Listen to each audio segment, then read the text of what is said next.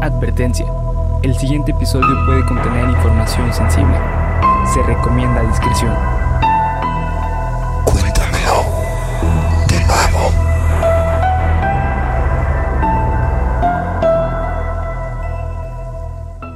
Geek Supremos presenta Cuéntamelo de nuevo, el podcast en el que su anfitrión y servidor, César Briseño, los llevará a ustedes y a mi amigo y compañero, Bernardo Herrera, que tiene aquí una calaverita. exactamente. Se la compré a un, a un pendejo, güey. Sí, ándale, güey. Sí, sí. Creo que es una buena descripción. Yo diría que sí. A lo mejor no fue así, pero, pero no estás tan alejada de la realidad. Por un viaje a lo desconocido, lo absurdo, lo aterrador y lo increíble. Feliz Día de Muertos, amigos. Hoy es Día de Muertos. Hoy es este Suprema, Supremo, Supremes, que es así, tiene que empezar todos los capítulos. Hoy es uno de mis días favoritos de todo el año. Eh, ya que dejamos a un lado la tristeza de haber perdido a nuestros seres queridos para recordar que la vida es hermosa y que la muerte solo es el comienzo de algo nuevo. Bernie, ¿de dónde viene el Día de Muertos? La neta. Mira, eh, te voy a decir, eh, yo, sé, güey, no, no sé específicamente de qué cultura hispan, eh, de Hispanoamérica. Ok. ¿Sí, no? O sea, Sí, de Hispanoamérica. Ajá. Eh, no, no te sé decir específicamente de cuál, pero sé que en sí el Día de Muertos es un resultado del sincretismo. Del sincroto. Del escrotismo.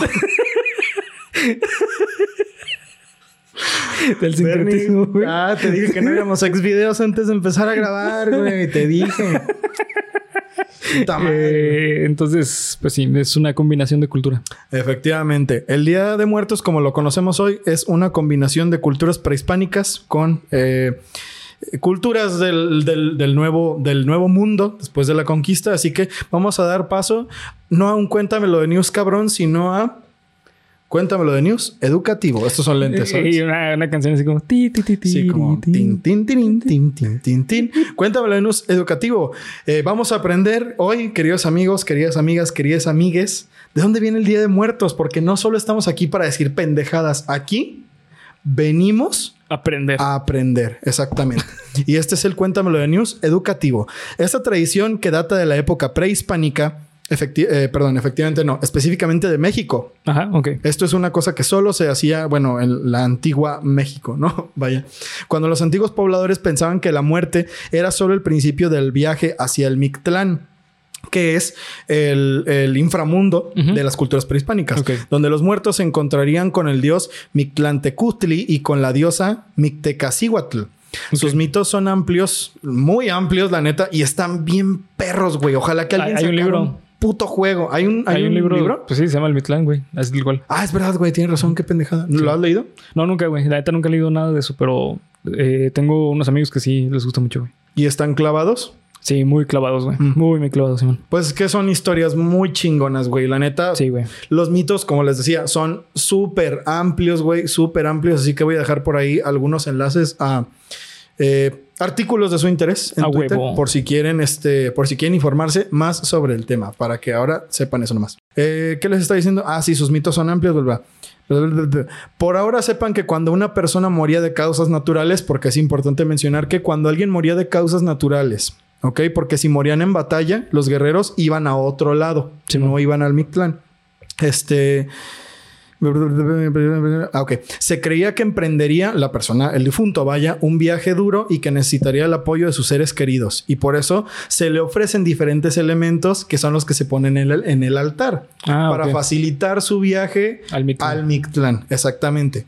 Hoy en día, y después precisamente de la combinación de culturas, el altar de muertos es un símbolo de recibimiento y no de buen viaje para nuestros difuntos y cuenta con elementos que harán el viaje de ellos mucho más fácil. Por lo que si ustedes van a hacer un altar de muertos y para que digan lo bien Geek Supremo se encuentra lo de nuevo y ahora aquí lo aprendí, para hacer un altar de muertos se necesitan diversos elementos y no se ponen cosas a lo pendejo como mucha gente sí. hace.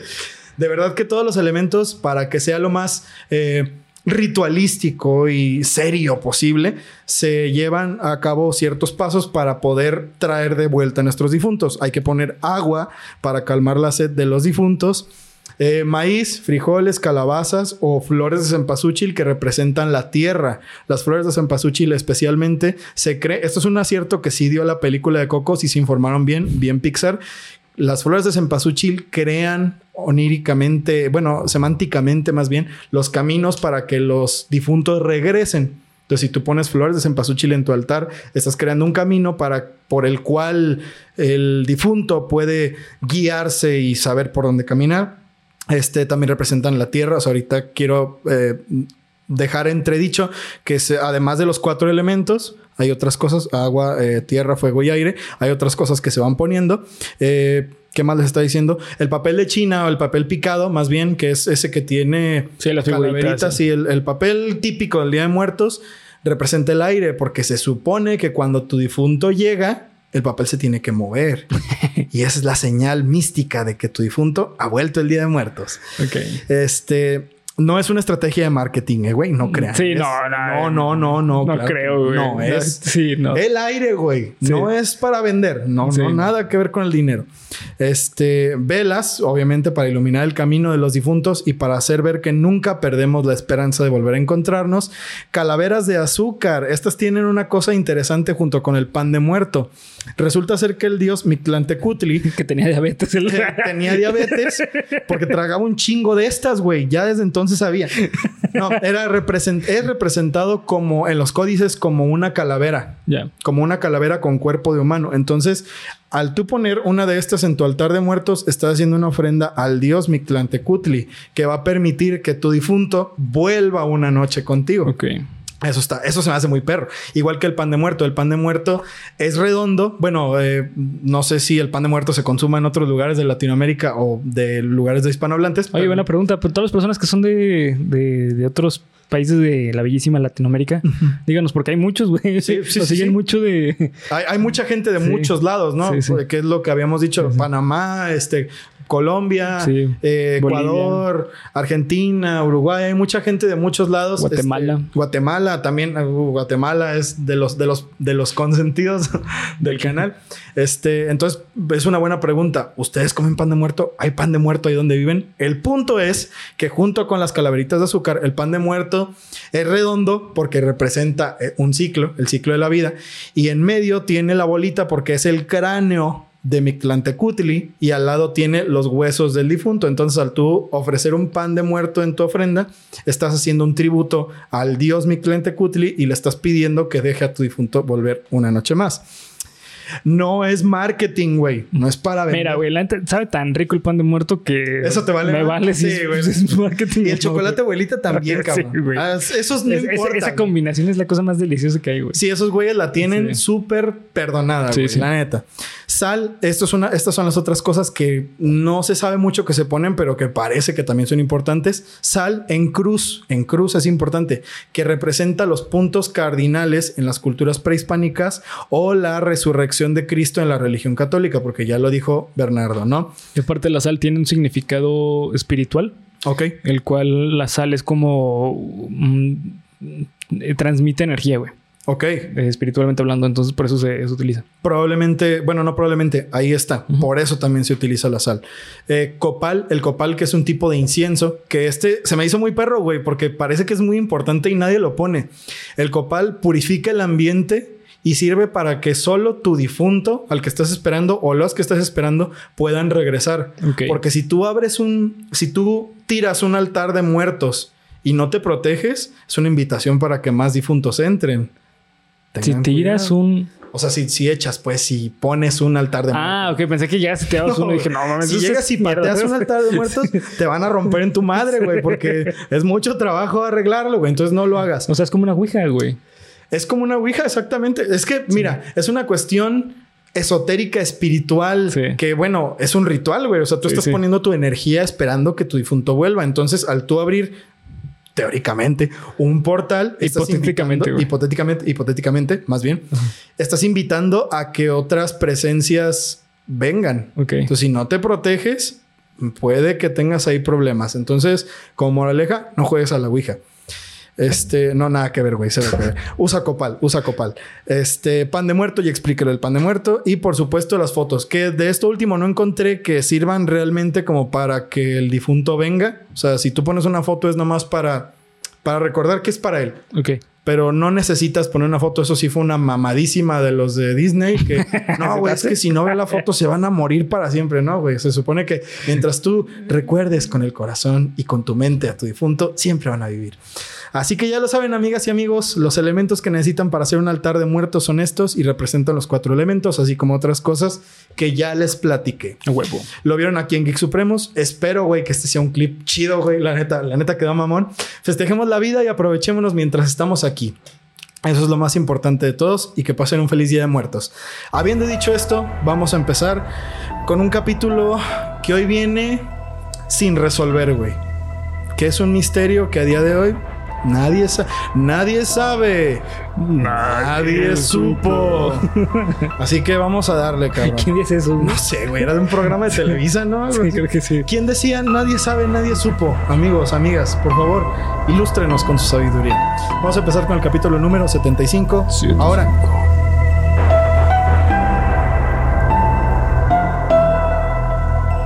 El episodio número 75 de tu podcast favorito de misterio está por empezar. Apaga la luz, sube el volumen y prepárate para aterrarte con... Cuéntamelo. Cuéntamelo de nuevo. Tiene sonido, güey. Tiene sonido integrado, güey. Yo no hablé. Con razón salió tan cara. Sí, güey. Hija de su puta madre. De ventríloco, yo creo que me lleva a la verga, la neta. Ojalá que nunca se Geek Supremos, güey. Por favor, Bernie, esfuérzate. es fuerte. Esfuérzate, güey. Por favor, dame trabajo. Este, pero antes, bueno, ya, mira. Mira, güey. Feliz Día de Muertos. Feliz Día de Muertos. Esto es, esto es importante para mí, güey. Me gusta el Día de Muertos. ¿Sabes por qué, Bernie? ¿Por qué? En primer lugar, por el pan de muerto. Sí, Y el chocolate claro, caliente, sí. güey. Sí, de no mames, imagínate una pinche noche, güey, así viendo una película, güey. güey. Con un pan de muerto y Chocolate. un chocolate No, abuelita. no, Hijo de su puta madre, güey. Y en segundo, porque es la antesala de qué crees, Bernie. ¿De qué? De Navidad. De la fucking Navidad, güey. Fucking Navidad. Ya viene Navidad. Ya viene Navidad, güey. La Navidad sale a Navidad. Digo, sabe a Navidad. Sale Qué Navidad, pendejo. sale. O sea, sales a la Navidad, ¿no? Sales del Día de Muertos a la Navidad, güey. A Sí, lo planeé, güey. Sí, sí, todo tiene sentido. Sí, entonces, pues bueno, güey, ya chingó a su madre el año otra vez, güey. Sí, otra vez ya, güey. Este año ya nos metió 11 meses, güey, en 20 minutos, güey. Igual que los otros dos, güey. Entonces ya espero que, por favor, padre tiempo, contrólate, no estés mamando. Más tiempo para ser felices. Con unos. Con unos, este... Panes de muerto. Sí. Con unos buenos Uh, panes de sí, muerto. sí. Zen pan de muerto, güey. Ya, ya llegamos a ese momento. Sí. Eh, pero bueno, en fin, primero que nada quiero mandar saludazos deliciosos al país que si nos dieran un peso cada que hablamos de él, yo creo que nos volveríamos millonarios, güey. ¿Guatemala? No, el otro. No, pues no sé, güey. ¿Cuál es el país del que hablamos? Estados, Estados Unidos, Ah, no, bueno, ese es otro. Canadá. Hay muchos, güey. Ahora que lo pienso. Bueno, Colombia, güey. Ah, Colombia, sí, sí, sí. Que es de los Sí. otros de los muy recurrentes aquí. Este, saludos, saludos a todas, a todos, a todos los amigos que están por allá. Eh, específicamente a Manuela Arena Restrepo. Espero que ese sea su nombre porque así está en su Instagram, pero igual le voy a mandar el link. Aquí está tu capítulo, Manuela. Te dije que lo haría. Te dije que lo haría. Parece que Manuela Zap- Man- Manuela Sape, ¿te acuerdas del pinche banana? Zape. Manuela Sape sobre esta clase de temas porque me parece que es uno de los misterios. Ella me lo sugirió, número uno. Me sugirió, oye, güey, la neta deberían de hablar de esto. Me dijo, ¿sabes qué, estúpido? Deberían de hablar de este pinche tema. Le dije, a huevo, a huevo. Así me gusta que me Así me gusta, así me gusta, puta madre, que me hablen. Entonces me puse a investigar. Esto es una crestomatía, eh, güey, no crean que fue así. Bueno, más o menos fue así. Este, sobre esta clase de temas, ella sabe porque me parece que es uno de los misterios sin resolver más importantes de toda la historia. Y creo que amerita traerlo ahorita que ya está haciendo, que ya está haciendo frío, güey. Ok. Y empieza el clima implacable, güey. Como cuando está haciendo poquito frío en la mañana y ves a cabrones que salen así con su puto abrigo. Sí. Así como, no mames, Master. Ah, ya tiré la luz, güey. por fin". Cuidado, Déjalo, güey. déjalo, déjalo. Cuidado, cuidado. No fue como la... No fue como la otra vez que tiré un equipo costoso para salvar una pendejada y no salvé ninguna de los dos. No, está bien, estamos bien, estamos bien. Es que estoy, estoy emocionado, güey. Gracias, Manuel Arena Restrepo. Este... ¿Pero cuál es, güey? ¿Qué les estaba diciendo? Ah, ahí va, ahí va, ahí va, güey. Ahí va, ahí va, ahí va. Sí, sí, sí, sí, sí. Ya vamos a empezar. Es que, güey, contexto, contexto. Montes Urales, Unión Soviética, febrero de 1959. Una expedición para practicar esquí se convertiría en una de las desapariciones más misteriosas de la historia. Es el viento que sopla en las que les dije Montes Urales. Ahí les va, güey. Igor Bernie rifado con tus pinches efectos de audio, cabrón. Así haces los de noches de fogata, güey. Los haces tú con la boca, güey. Ya, ese, es el, ese es el zumbido, güey. Ese es el zumbido del infierno. Lo hizo Bernie, güey. Sí, sí, güey. ¿Sí lo hiciste tú? ¿No? Ah, ok. Ah, dije, a la verga, güey. Estoy aquí frente a Mel Blanc, el que le daba la voz a los Looney Tunes y que hacía todos los pinches efectos de las sí. caricaturas con un globo. Igor Diatlov, Sinaido, Sinaida Kolmogorova, Ludmilia Dubinina, Alexander Kolevatov, Rostem Slobodin, Yuri Krivonishenko, Yuri Doroshenko, Nikolai Tibu Brion- Brionol- Brinol y Alexander Semyon Solotaryov sufrirían un destino inexplicable que a día de hoy solo Yuri Yudin, el único sobreviviente, puede dar testimonio de lo poco que alcanzó a vivir, ya que tuvo la ventaja de dejar esta expedición de esquí antes de iniciarla por problemas de espalda. Por supuesto que ustedes ya vieron el título, me estoy refiriendo, claro, al caso del Paso Diatlov. ¿Alguna vez había escuchado hablar del, del Paso Diatlov? No, nunca, güey. Es uno de los misterios que mató a todos estos güeyes de formas que nadie sabe por qué. Ok. A día de hoy han habido, se reabrió el caso, sacaron películas, sacaron libros. Nadie sabe qué pasó, güey. Nadie sabe qué pasó. Y las explicaciones lógicas tienen muchos huecos. No son nada convincentes, güey. Ok. Ahí te va la historia. Ahí les va la historia. Hoy lo estoy pegando a todo, güey. ¿Qué me Sí, pasa? andas medio. Hoy ando muy agresivo, ah, Sí, güey. güey. Es por el Día de Muertos, güey. sí, Es por el Día de Muertos. mucha azúcar. Hay mucha... Sí, güey. Es que ya le mordí a esta mamada. Entonces estoy como... Sí, es un, ¿Es es el un shot. objetivo? No mames. Correcto. Déjame parar chinga, güey. El objetivo de la expedición era llegar a Gorá o Torten, Ajá. Ok. una montaña a 10 kilómetros al norte del lugar donde pasó todo esto. Esta ruta en esa estación del año se estimó como de categoría 3, es decir, la ruta más difícil para alpinistas o eh, gente eh, que senderismo y todo eso. Se hacen, se, pues sí, se categorizan, valga la redundancia, por categorías 1, 2 y 3. La, siendo la 3 la más complicada. Todos los miembros, o sea, el- estaba de la chingada transitar por los montes Urales en esos días. O sea, era de locos. Pero estos güeyes tenían mucha experiencia haciendo esta clase de viajes. Entonces no fue nada. Además eran rusos, güey. Entonces tú sabes que los rusos están chapados de, Sí. de adamantium, cabrón. Sí, Esos güeyes sí, son indestructibles, güey. Todos los miembros tenían experiencia en viajes, como les acabo de decir, de larga duración en Ajá. esquí y en expediciones de montaña. Ok. El grupo llegó en tren a Ibdel, una ciudad en el centro de la norteña provincia de Oblast de Sverdlovsk. Espero estarlo diciendo bien. El 25 de enero de 1959. A continuación, un camión se ofreció a llevarlos hasta Visay, el último asentamiento habitado en el extremo norte, es decir, antes de subir la ladera, ese es el último pueblo que había, el último lugar de comunicación. Es importante esto. Comenzaron su marcha hacia el monte Otorten desde Visay el 27 de enero. Todo bien hasta aquí, ¿no? Sí, todo, todo- es un viaje chévere. Es un viaje chévere, así nos le estamos pasando a toda Eh. madre, cabrón. Mira, con las cámaras, perdón, con los diarios y las cámaras de fotos. De hecho, hay fotos que se recolectaron del, ho- del hotel en el que se quedaron en Visay, donde efectivamente se le estaban pasando a toda madre, güey. Qué chido, qué chido. Como, ah, güey, estamos en Mazamitla, cabrón. Nomás que Sí. como a 500 bajos, grado- grados bajo cero, perdón, Ajá. güey. Entonces, pues, o sea, muy frío, güey, muy frío. Malas condiciones eh, que se encontraron en su último campamento, las fotos, estoy hablando de las fotos, se hizo posible realizar un seguimiento de la ruta del grupo hasta el día anterior del incidente. Es decir, eh, hasta un día antes del incidente, es decir, hasta el 9 de febrero. Ok. O sea, debido a esa evidencia que dejaron, más o menos pudieron seguir su rastro por los ah, registros y por las huellas. Vamos a ver qué pasó. El 31 de enero, el grupo llegó al borde de una zona de tierras altas y comenzó a prepararse para la escalada. En un valle silvestre se abastecieron de alimentos y equipo que utilizarían más adelante para el viaje de regreso. Todo normal. Hasta el momento, todo todo tranquilo. chido. Sí, todo chido. Al día siguiente, ¿qué pedo, güey? ¿Por qué le estoy pegando a la luz, güey? Voy a dejar de mover tanto esta mano. la güey. luz, güey. Órale, güey. Es que Creo que nadie en la vida había hecho eso, güey. Estoy pegando al dispositivo que emite la luz. Pinche mamón. Este, al día siguiente, el primero de febrero, los excursionistas comenzaron a moverse a través del paso. O sea, de la ladera, pues, del paso. Del Paso, Texas, obvio. Del, del paso, sí, güey. O sea, se fueron de viaje del Paso, Texas, se empezaron a mover a través de ahí. Hasta allá llegaron. Es que son rusos, Sí, güey. sí, sí. Estos son rusos. Están cabrones, güey. La interpretación de los investigadores, tras hallar el material y los cuerpos, concluye que al parecer tenían previsto cruzar el paso y llegar, el- no el paso Texas, Bernie, porque ya te vi, ya te vi de reojo, y llegar al campamento situado en el lado opuesto la noche siguiente.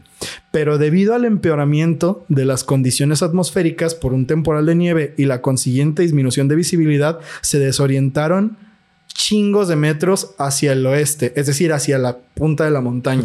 Cosa que no tenían prevista para nada, güey. Estamos hablando de que estaba haciendo un tiempo de la mierda. O sea, había un muy mal clima y estos güeyes iban hacia la parte más peligrosa. Ok. Entonces, Sí. Sí. mala pues, idea, güey. Pero es que no lo sabían. Bueno, mala suerte, Mala más suerte, sí. Mala suerte, muy mala suerte. La montaña, que bueno, güey, porque la vida es muy graciosa y le parece que estas cosas son chistosas. La montaña se llama Montaña Muerta. ¿Puedes creerlo? Mejor dicho, sí le pusieron. güey. Pues no, güey, antes de eso ya se llamaba la Montaña No, sí, sí. Muerta. Por eso o sea, me refiero que por algo, güey. ¿sabes? Ah, ok, ok. Sí, eh, probablemente haber sido un punto Sí, donde ya había muertos. Sí, muy peligroso, Sí, sí, muy claro. peligroso para estar. Dándose cuenta de su error, el grupo podría haber decidido detenerse y establecer un campamento en la misma ladera de la montaña. Después de esto, fue lo único que se pudo saber con exactitud que pasó, ya que lo que sigue es pura especulación. O sea, se sabe, hasta el momento los hechos son, estos güeyes salieron de Visay, escalaron la, la ladera, pero en lugar de irse hacia donde se iban a ir a esquiar, se desviaron por el temporal de nieve y se pusieron a escalar la montaña literalmente.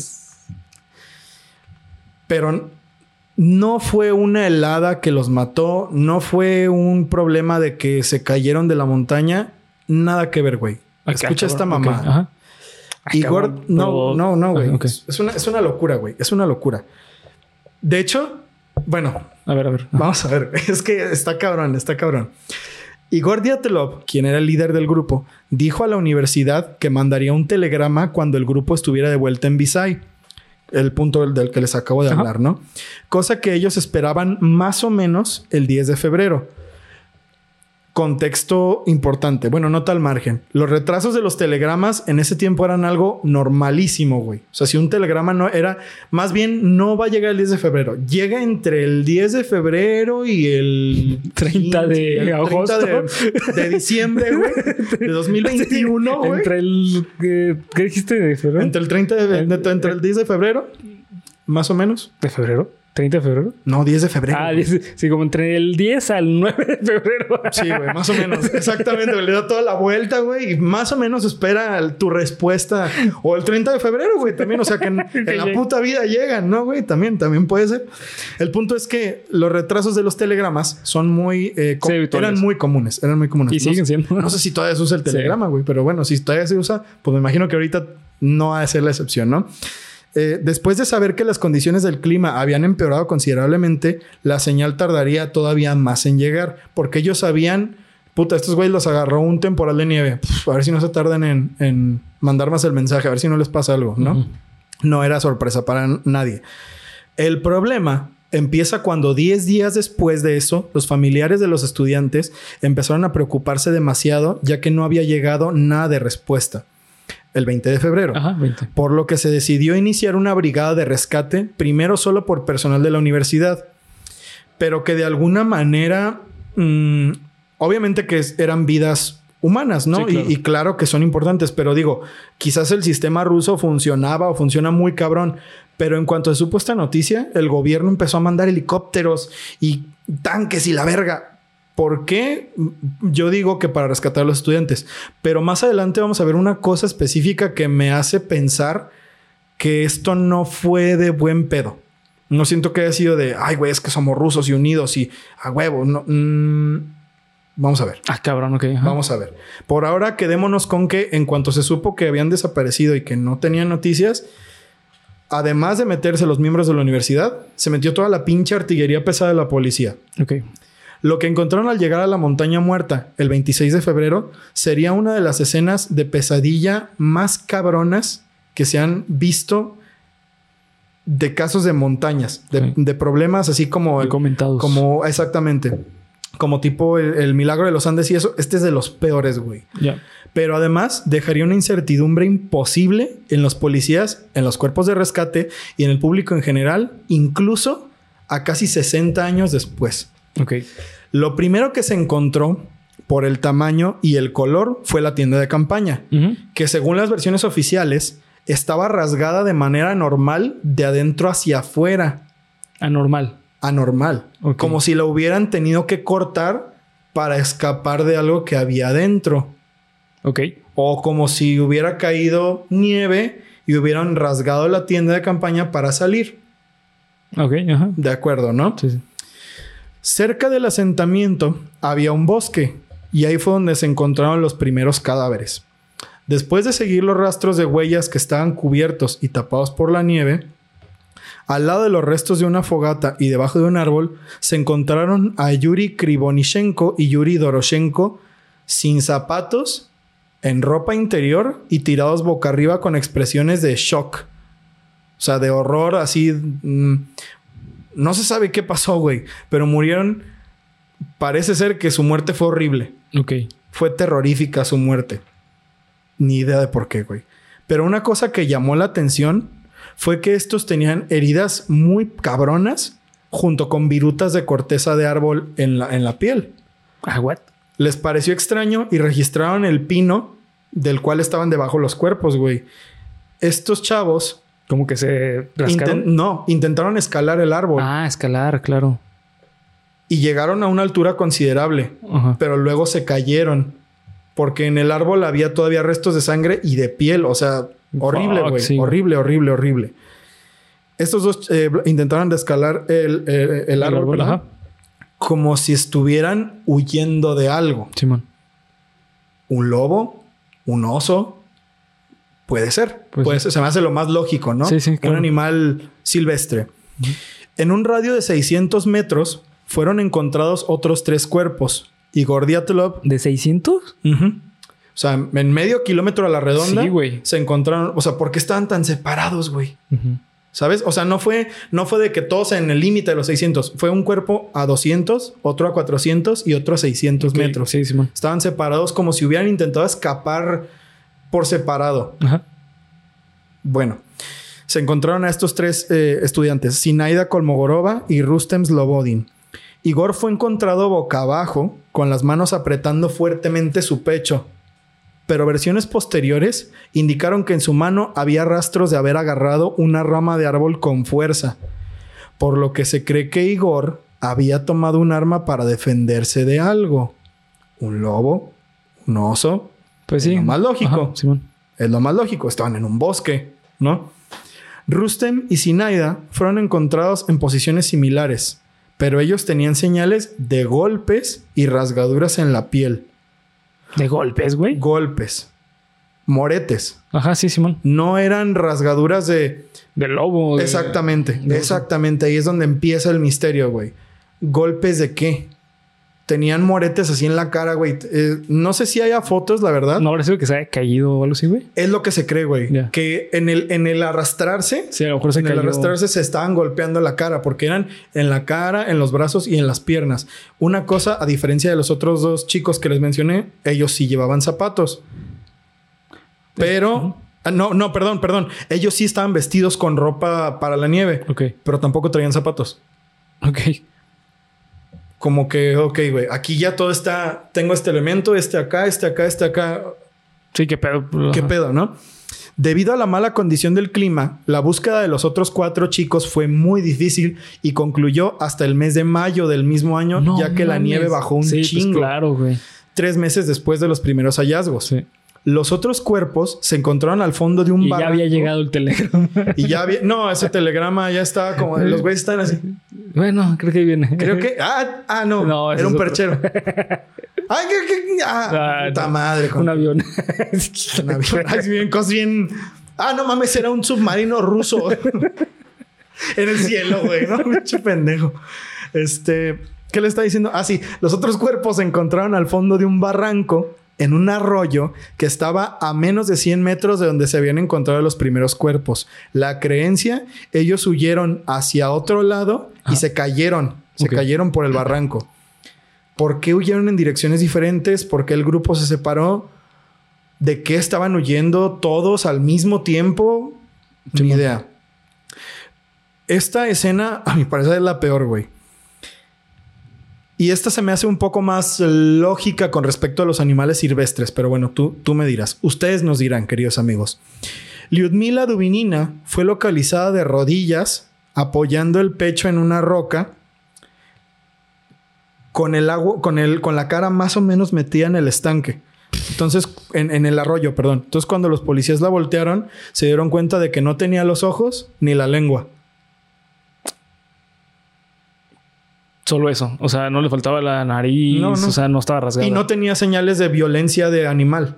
Le faltaban los ojos y la lengua. ¿Y por qué dices que se te parece más a un, ataque de. Porque digo, bueno, puede ser, pasaron mucho- muchos meses, güey. A lo mejor al Ah, ser partes claro, blandas entraron sí. insectos, güey. Sí, o la, comieron mi- o la de- misma congelación. Ajá, la misma congelación. Pues digo, está muy raro, güey. Está, está muy, muy extraño, pero vamos tratando de ser lo más lógicos Sí, dentro de lo que ajá, cabe, dentro de lo que cabe, si es que cabe ser lógico. Pero hasta el momento solamente una me has dicho que tiene rasgaduras, güey. Sí, que fueron, que fue la, que la- la chica que tenía moretes. Y, bueno, ellos tres que Sí. murieron escapando en, los, en el radio de los 600 metros, ellos sí tenían golpes. Bueno, este Semión Solo, Solotariov, Semión, ah, huevo, Semio, fue encontrado en el barranco, también con las cuencas de los ojos vacías, pero él sí tenía la lengua. Pero él no estaba ni cerca ni. mm, ¿Sabes? O sea, no estaba metido en el agua. Él estaba tirado Sí, en allá en un claro. ajá. Los cuerpos de Alexander Kolevator, Nikolai Tribo, Tribovrino se encontraron juntos abrazándose el uno al otro. Yo pienso que en una forma de, de generar calor. Calor, güey. Los cuatro se hallaban totalmente preparados para la nieve. O sea, estos vatos, no sé si salieron antes a ver qué había. No, no sé, no, no sé, güey, no tengo ni la menor idea. Pero tenían su equipo para nieve en perfectas condiciones. Los hechos. Son nueve estudiantes, de los cuales dos murieron de manera horrenda, sin ropa. En el frío ruso, güey. Simón. Digo, los rusos son cabrones, pero. No, pero no mm, no. Tres compañeros más murieron huyendo de algo con diferentes marcas de golpes y cosas culeras en la piel. Pero parece que murieron por hipotermia, güey. O sea, a lo, lo que sea que los O sea, lo que los mató fue la hipotermia. fue la hipotermia. A todos, me imagino. A todos, se supone. Y otros cuatro murieron por caerse un barranco, ¿será? Pues sí, güey. O sea, es dentro de lo más Está bien raro. Ajá. lógico, güey. Ajá, Pero ahora vas a ver, donde esto ya se empieza a salir de la norma y se empieza a poner de locos. Oh, fuck, la batería se está agotando, Bernacho. La autopsia de los cinco primeros cuerpos encontrados reveló que no había lesiones que hubieran podido provocar la muerte de ninguno de ellos. Que es lo mismo que ya habíamos dicho, ¿no? Además de diversas abrasiones en cara y brazos de los cinco cadáveres. El análisis forense destacó una fisura de unos 6 centímetros en el hueso del cráneo de Rustem Slobodin y una con- contusión, perdón, en el costado de Sinaida Kolmogorova, producidos por objetos, eh, por objetos contundentes. Ajá.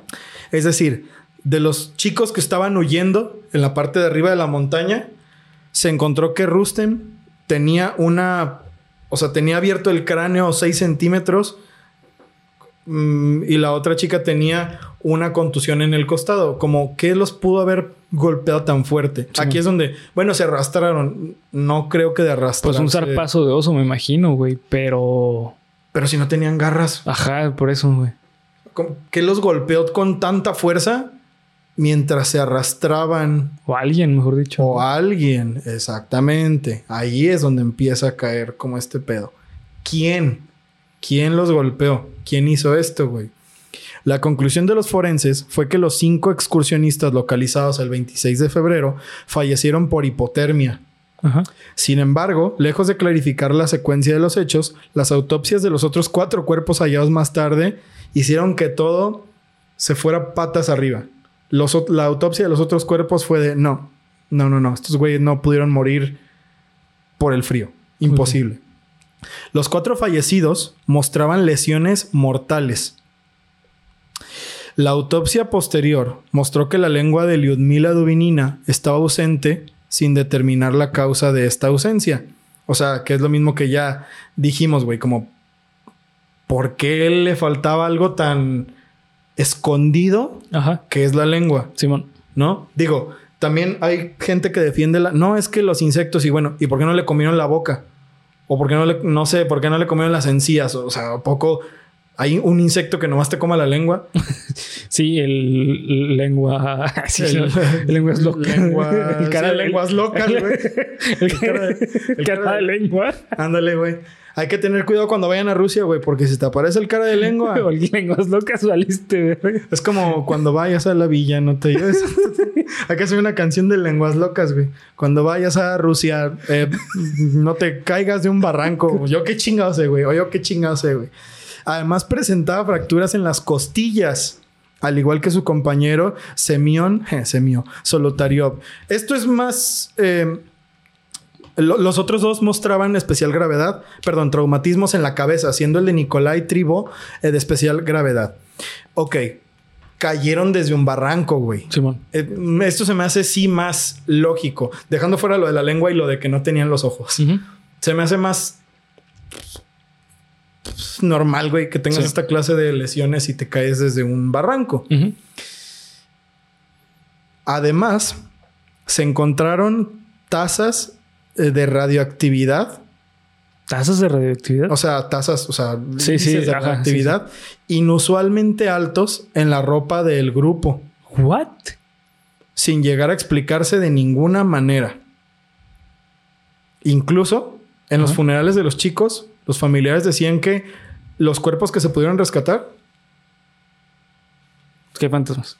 es que sí hay fantasmas, los cuerpos que se pudieron rescatar tenían la piel café, Ajá, como quemada. como quemada Como en químicamente, Ok. ¿sabes? Ajá. ¿What? Ajá, ok. La hipotermia, hasta donde sé, No pues, provoca eso. no provoca eso. Bueno, la, la hipotermia puede provocar necrosis. Pero Pero, te, te pones como morado, ¿no? no, O sea, la, esa la- parte del- la necrosis te, te hacen, o sea, te ne- ne- negro. ¿Negro Ajá, completamente? completamente. Pues no sé, güey, porque, eh, o sea, es. La piel tiene un ligero tono eh, marrón, según las, las, las los funerales de los familiares, las declaraciones que se dieron luego. Eso es lo que quería decir. ¿Por qué? Sí, güey. No. Las conclusiones forenses fue de muerte por politraumatismo provocado por causas no determinadas. Sea, estos güeyes sí murieron. Se cree que de la caída. Se cree. Algunos investigadores ajenos al trabajo de campo oficial, entre comillas, porque, pues, eh, más bien, eh, gente del cosas paranormales, etcétera, ¿no? Que tuvieron acceso a los archivos relacionados con el caso, expusieron que la versión oficial ofrecida por las autoridades declaraba que tres de los excursionistas habían perecido por hipotermia y el resto a causa de diversos accidentes de montaña. Cabe añadir que, tras los funerales de los jóvenes, eh, bueno, esto ya es lo que les dije, sus familiares afirmaron que los cuerpos presentaban un extraño tono marrón en la piel. Eso fue lo que les acabo de platicar. El caso se cerró oficialmente tras el entierro de los excursionistas. Tras el hallazgo de los cuerpos, el paso Diatlov, que fue nombrado así en honor a Igor Diatlov, quien era Ah, el líder de, de esta excursión, permaneció cerrado durante más de tres años por las autoridades soviéticas. Yuri Yudin, quien era esta persona que sí los iba a acompañar Pero, o y que tuvo ajá. problemas, la única declaración que dio, si yo tuviera la oportunidad de hacerle a Dios una sola pregunta, sería, ¿qué pasó realmente con mis amigos esa noche? Güey. Qué duro, güey. Qué duro. Culero, Simón. Eso es muy fuerte, güey. Eso está muy... Es muy feo de pensar, güey. O sea, la neta ese vato se salvó de De, chiripa, de güey. pura suerte, De güey. suerte se Pura salvó. suerte, cabrón. Y tuvo que ver cómo le llegaban Claro, los en, mensajes. en condiciones Claro. horribles, güey, los restos de sus amigos. Sí, sí. No mames. Sí, imagínate tú. No, güey, está culerísimo. Es un destino Sí, güey. horrible, güey. Es un destino horrible. ¿Y qué pasó después? Es cuando viene, cuando se empieza a construir el misterio del paso de Diatlov. Porque toda esta información, ¿qué año era? 1959, güey. El gobierno soviético, bueno, todavía era la Unión Soviética. Sí, era soviética. La información era muy clasificada, güey. Era difícil. Más aún. se- más aún, güey. Era difícil que estas cosas se supieran. Entonces hay muchas cosas que es donde entra este caso a volverse una conspiración, güey. Porque hay cosas que el gobierno no permitió decir. Ahí va. Quiero aclarar una cosa importante antes de hablarles de estas personas. Las busqué en Google, las busqué en scholar.google, que es para búsquedas como más académicas, las busqué en diferentes lugares y no pude encontrar nada de ellas. Ok. Estas personas de las que voy a hablar no existen. No existen en Internet. Vamos a ver. Yuri Yaroboy fue un periodista ruso que participó como fotógrafo en la expedición original de la policía Ok. y publi- publicó, perdón, un libro llamado Of the Highest Rank of Complexity, que es una novela que retrata la, todo esto del el incidente del paso de Diatlov, en el que al final solo muere el líder. Es una historia un poco más como para las familias de, bueno, que no se sientan mal, bla, bla, bla, bla, bla, bla. Pero ni la novela ni su nombre arrojan resultados en Google. No encontré nada de ellos, güey. Baneado el Nada. güey. Probablemente, Mm. probablemente. El punto, y, y con lo que te voy a decir ahorita, probablemente eso sea más fuerte, güey. Baneado a lo mejor. El punto es que Yuri afirmaba tener fotos de cuestiones misteriosas y datos que la policía decidió omitir por las órdenes de los altos mandos rusos. Incluso contaba cómo se ordenó que la investigación periodística cesara de un momento a otro, dejando solo a los cuerpos de reconocimiento para recuperar a los cadáveres. A la muerte de Yuri, del periodista, muchos de sus estudios se perdieron misteriosamente en un incendio Ah, cabrón. y las fotos del incidente ruso fueron entregadas a la policía Ajá. y archivadas y nunca se publicaron. Este güey fue, tomó las fotos de, pues, güey, esto fue lo que capturé. Ah, gracias. Archivadas. Carpetazo. Nunca se vieron las fotos de Yuri Yaroboy. Por lo que se cree que Yuri Yaroboy no existió. Es probable también. ¿Sabes? O sea, Sí, sí. si no se encuentra nada, ni su novela. sí, ni hoy nada, en día sí. Aunque hay testimonios de familiares de, las víctimas del paso de Atlov que dicen que sí era una persona que estaba investigando el caso. Entonces, A lo mejor con otro nombre. a lo mejor con otro nombre, güey. O sea, es, es difícil saber. Es difícil saber. El punto es que todos sus descubrimientos de esta mamada, desaparecidos. Ok. Nadie supo nunca nada más de, de ello. Y no fue el único. No fue el único. Anatoly Gushin fu- fue o es o ni idea, güey, porque lo mismo, lo mismo, no encontré nada de él. Fue un periodista ruso, o es, no sé, que recibió permisos especiales para el estudio del caso.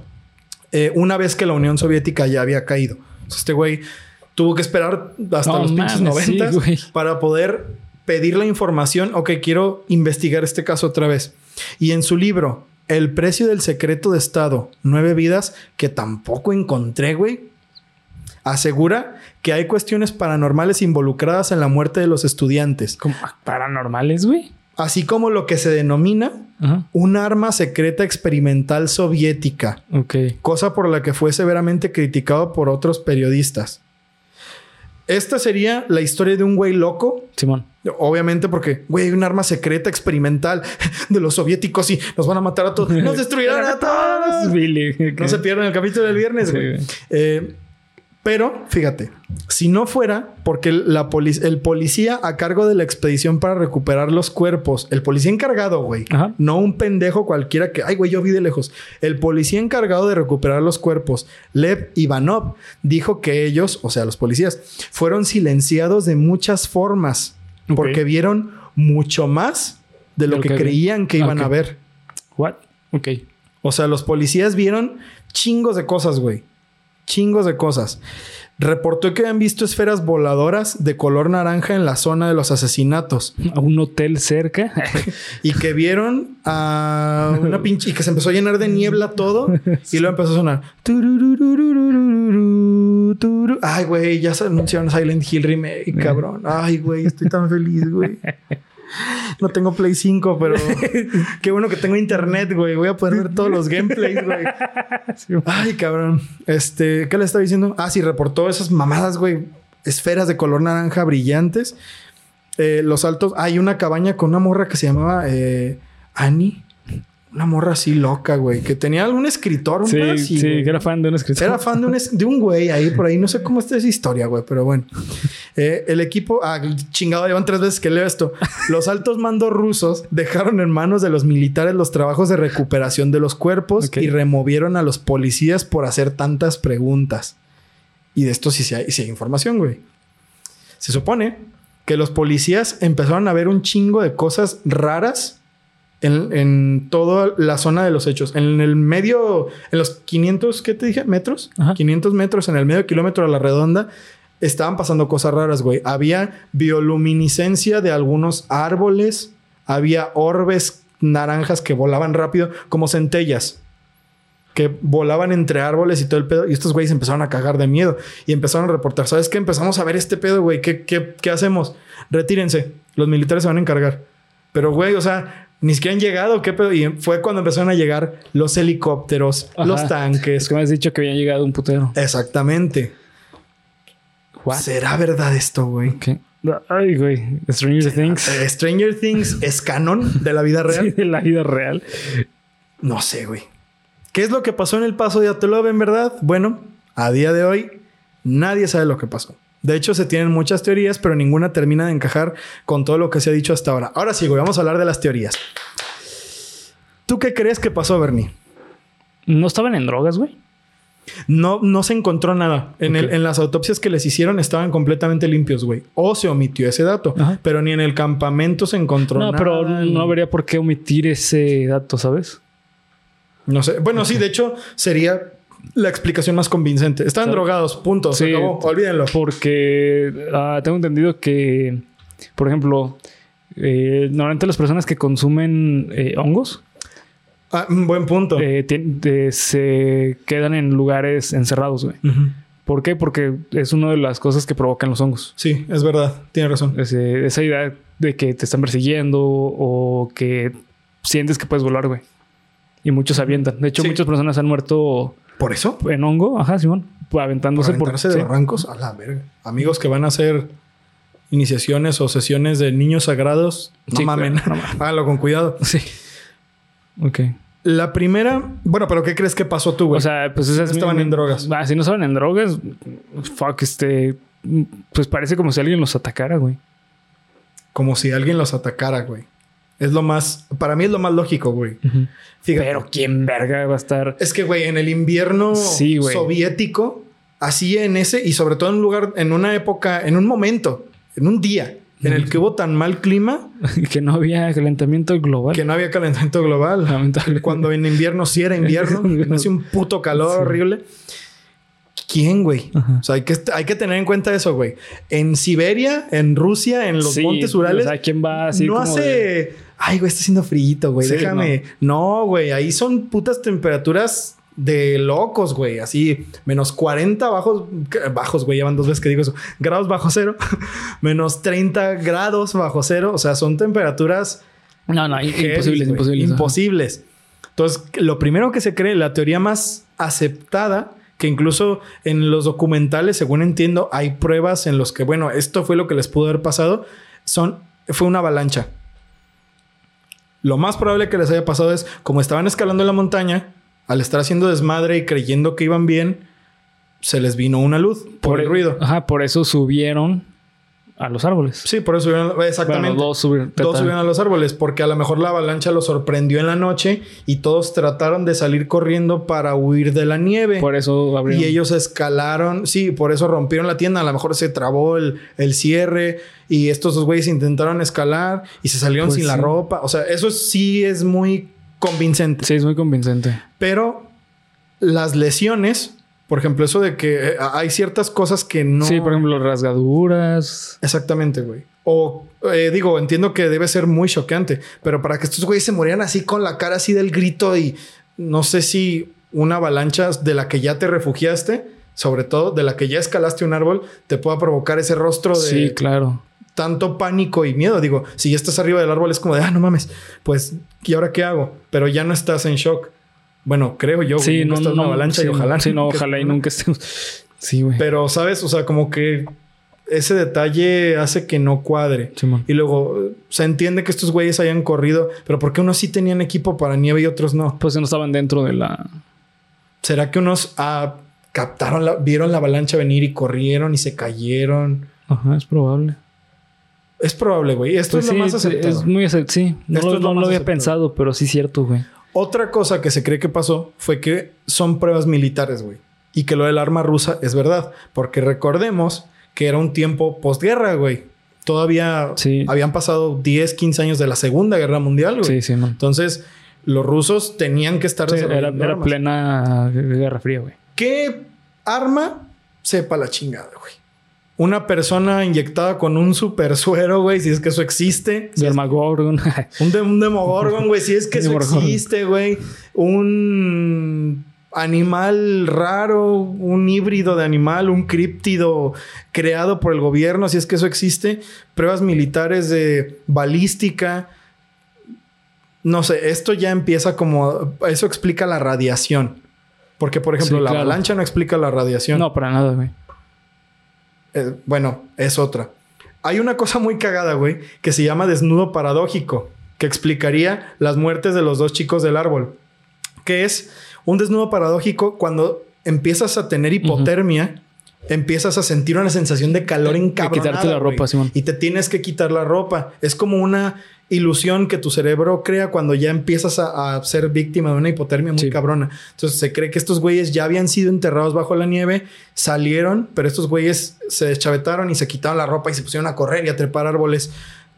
También se acepta, pero como el desnudo paradójico solo ha pasado una vez, dos veces, no hay mucha evidencia que diga, bueno, estos güeyes realmente lo tuvieron.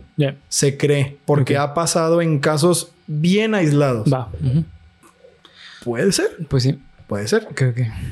Otra que se hace, güey, es los aliens. Por, Por aquel las- sí. episodio de Alienígenas Ancestrales de History Channel. Por los reportes del policía y los orbes volando y toda la chingada. Y esas cosas que supone que el gobierno silenció. Pues se cree que era un campo de... de- era una base alienígena en la que estos güeyes se metieron. Eh, ya más elaborado el pedo, ¿no? Un poco Sí, bueno. ya más forzado. sí, muy forzado. Pero bueno. Sí.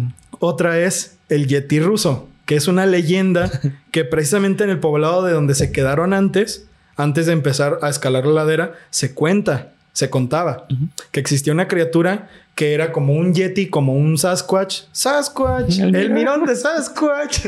No se pierdan el capítulo del viernes. Este, como un mono gigantesco, Ajá.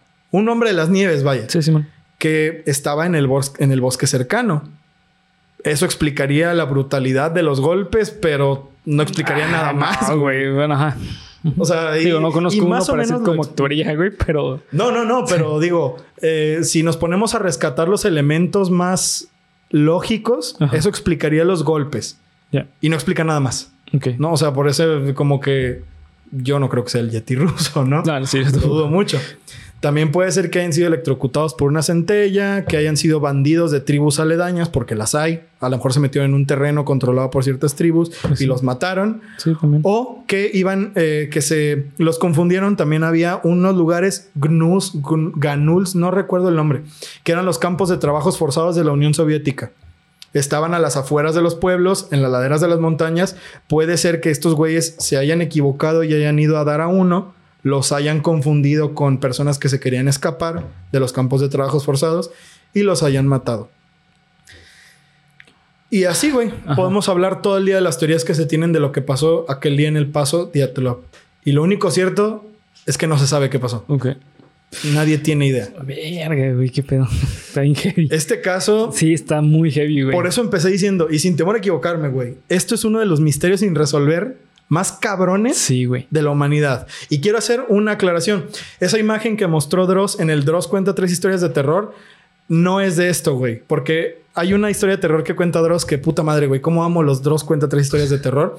En el que salió una foto de un güey como el águila sangrienta. Si bien recuerdas ese video que hice para pinche Cuéntamelo de News. Simón. El águila sangrienta es, es, se cree que fue una tortura nórdica en la que se le abría la piel de la espalda a una persona, Y como se ahí- le extendía la piel y se le sacaban las costillas como si fueran alas, ¿no? Esa foto que subió Dross en su Dross cuenta tres historias de terror pertenece a eso. Es una representación artística, no sé de bien de dónde. No sé si es de un libro, no sé si es de dónde, pero se asocia con el paso de Atelov. Que se le quitaron la piel a algunos cabrones, eso no pasó. Mm. Eso es parte del creepypasta, porque el paso de Atelov se convirtió en un creepypasta. Ah, la madre, ok. Se convirtió en un creepypasta porque Por el, por el misterio. por el misterio, güey, básicamente, por el misterio, porque nadie sabe qué fue lo que pasó, pero aún así, aún así, y si cabe la comparación, yo creo que esta historia no necesita ser un creepypasta, porque ya es una historia no, de terror. está sí horrible. sí, sí, Simón. Ya es una historia de terror por sí misma. E imaginar es lo peor, güey. Aparte que ninguno sobreviviera, güey. No, güey, Y nadie. todos con muertes misteriosas, rarísimas, así de que inexplicables al 100%. Está demasiado cabrón. Está demasiado cabrón esto. Por eso cabe la explicación Ajá. que uno quiera, güey. Sí. O sea, Sí, sí, claro. sí, es lo que decíamos ahorita. Si uno piensa que fue una cosa, explica ciertos elementos. No explica otros, Sí, pero explica muchos. Sí, claro. La más acertada, porque explica la mayoría, pues es la avalancha, güey. Sí. Pero la radiación, Sí, eso no explica nada. pero güey. las heridas tan cabronas, o sea, yo de verdad no mido, ahorita hablo desde mi ignorancia completamente, no mido el peligro, la fuerza que tenga una avalancha, pero digo, a lo mejor los hubiera sepultado inmediatamente en la nieve y Sí, hubieran ¿no? muerto de otra forma, o sea, Sí, no claro. tendrían heridas tan variopintas, ¿sabes? Sí. O sea, tendrían las mismas heridas más o menos todos, pero un cabrón no tenía los ojos, un cabrón, una morra no tenía la lengua, un güey tenía el cráneo así partido 6 centímetros. Eso sí lo explica la avalancha, por ejemplo. Sí, claro. me imagino. Me imagino que sí. Pero luego había otros dos güeyes que habían querido escalar un árbol desnudos y el desnudo paradójico, pero ¿cómo pudieron hacerlo? Güey, no, si te pones a pensarlo, Sí, todo, todo tiene como explicaciones que se sale. O sea, uno explica una cosa y el otro ya no, güey. exactamente. Y si te pones a ver acá, luego se te desbalancea el otro lado y no hay explicación Sí, para no, lo que pasó ese día en el paso de Ok, Atulón. está muy cabrón. Y probablemente No lo vaya a Nunca ver. la vaya no, a pues ver, no, porque no hubo sobrevivientes, güey. nunca la vaya a ver. Entonces, ¿qué ocultan los bosques rusos, güey? Claro. ¿Qué se esconde? Eso me, eso me hace pensar, güey. Eso me hace pensar. Porque uno cree... I want to believe. Eh, I want to believe, cabrón. O sea, tal cual. Uno cree que, que bueno, güey, tenemos toda la tierra explorada, Nah. conocemos los bosques, cabrón. No, güey. No, Sí, no. Lo dudo ampliamente, güey. Lo dudo amplia, amplia, amplísimamente. güey. Conocemos más este la luna. Que, el- la tierra, güey. Que los bosques, güey. Ni siquiera te vayas al mar. Porque no, puta los bosques no sé, güey, pero más que lo que el, el mar sí, güey. Eso sí es Ah, bueno, sí, sí, sí. O sea, eh, eh, es lo que te digo, güey. No te vayas al mar porque el mar no sabemos nada, güey. ¿Mm? Pero los bosques todavía podemos decir, los bosques se conocen mucho más. Sí. Hay ambientes controlados, pero en zonas descampadas, güey, donde Sí. es imposible el acceso, como lo es esto, güey, como lo es el Monte de los Andes, Sí, como es este. Sí, lugares algunas- inhabitables. Sí, lugares inevitables. Algunas zonas de Yellowstone, los bosques africanos en los que solo viven tribus y no puedes entrar y Sí, tienen bosques enormes al lado donde ni ellos se meten. Sí. Eso me hace pensar, güey. Me hace pensar que estos eventos y algunos eventos de los que hemos hablado antes son culpa de críptidos y de seres, güey, que no podemos comprender y de seres que se quedaron atorados en ese momento del tiempo y que de alguna forma los bosques son sus casas, güey. No sé, o sea, yo creo que ya es la explicación más fantasiosa, pero así de fantasioso como es este caso, yo siento pues que sí. también te da para pensar. Sí, eso. claro, totalmente. Pero bueno, queridos amigos, queridas amigas, queridas amigues, ese fue su capítulo de El Paso de Diatlov, el misterio del Paso de Diatlov. Paso- el paso de El- robot. El paso, no, güey, el, el de esa vez. A veces todavía regreso a ese video, güey. No, es que Sí, no, no, no sé. O sea, está vergas, güey. No, no digo que sea una mierda. No, es que está chingón. Está chingón, güey. Sí, está chingón. Pero ese día, ese día como que, como que No te lo fue un esperabas, robot de sí, verdad sí, tu cuerpo, güey. Como que pinche Bernie así, cabrón. Pero bueno, vamos a terminar el capítulo del Día de Muertos con este. Ah, digo, no, con Bernie, güey, con Bernie, como siempre, como Ok. todas las semanas. Eh, recuerden seguirnos en las redes sociales que nos encuentran como Geek Supremos en todas las redes sociales. Acá abajo en la descripción están todos los links. Ya saben que cualquier documentario que abajo en la sección de comentarios. Y pues nada más. Así es, queridos amigos, disfruten su Día de Muertos y disfruten su miércoles. Mr. Bruce. Bruce. No, señorita. Ya no va a ser necesario. Está muy... Está muerta. bueno, ya, adiós.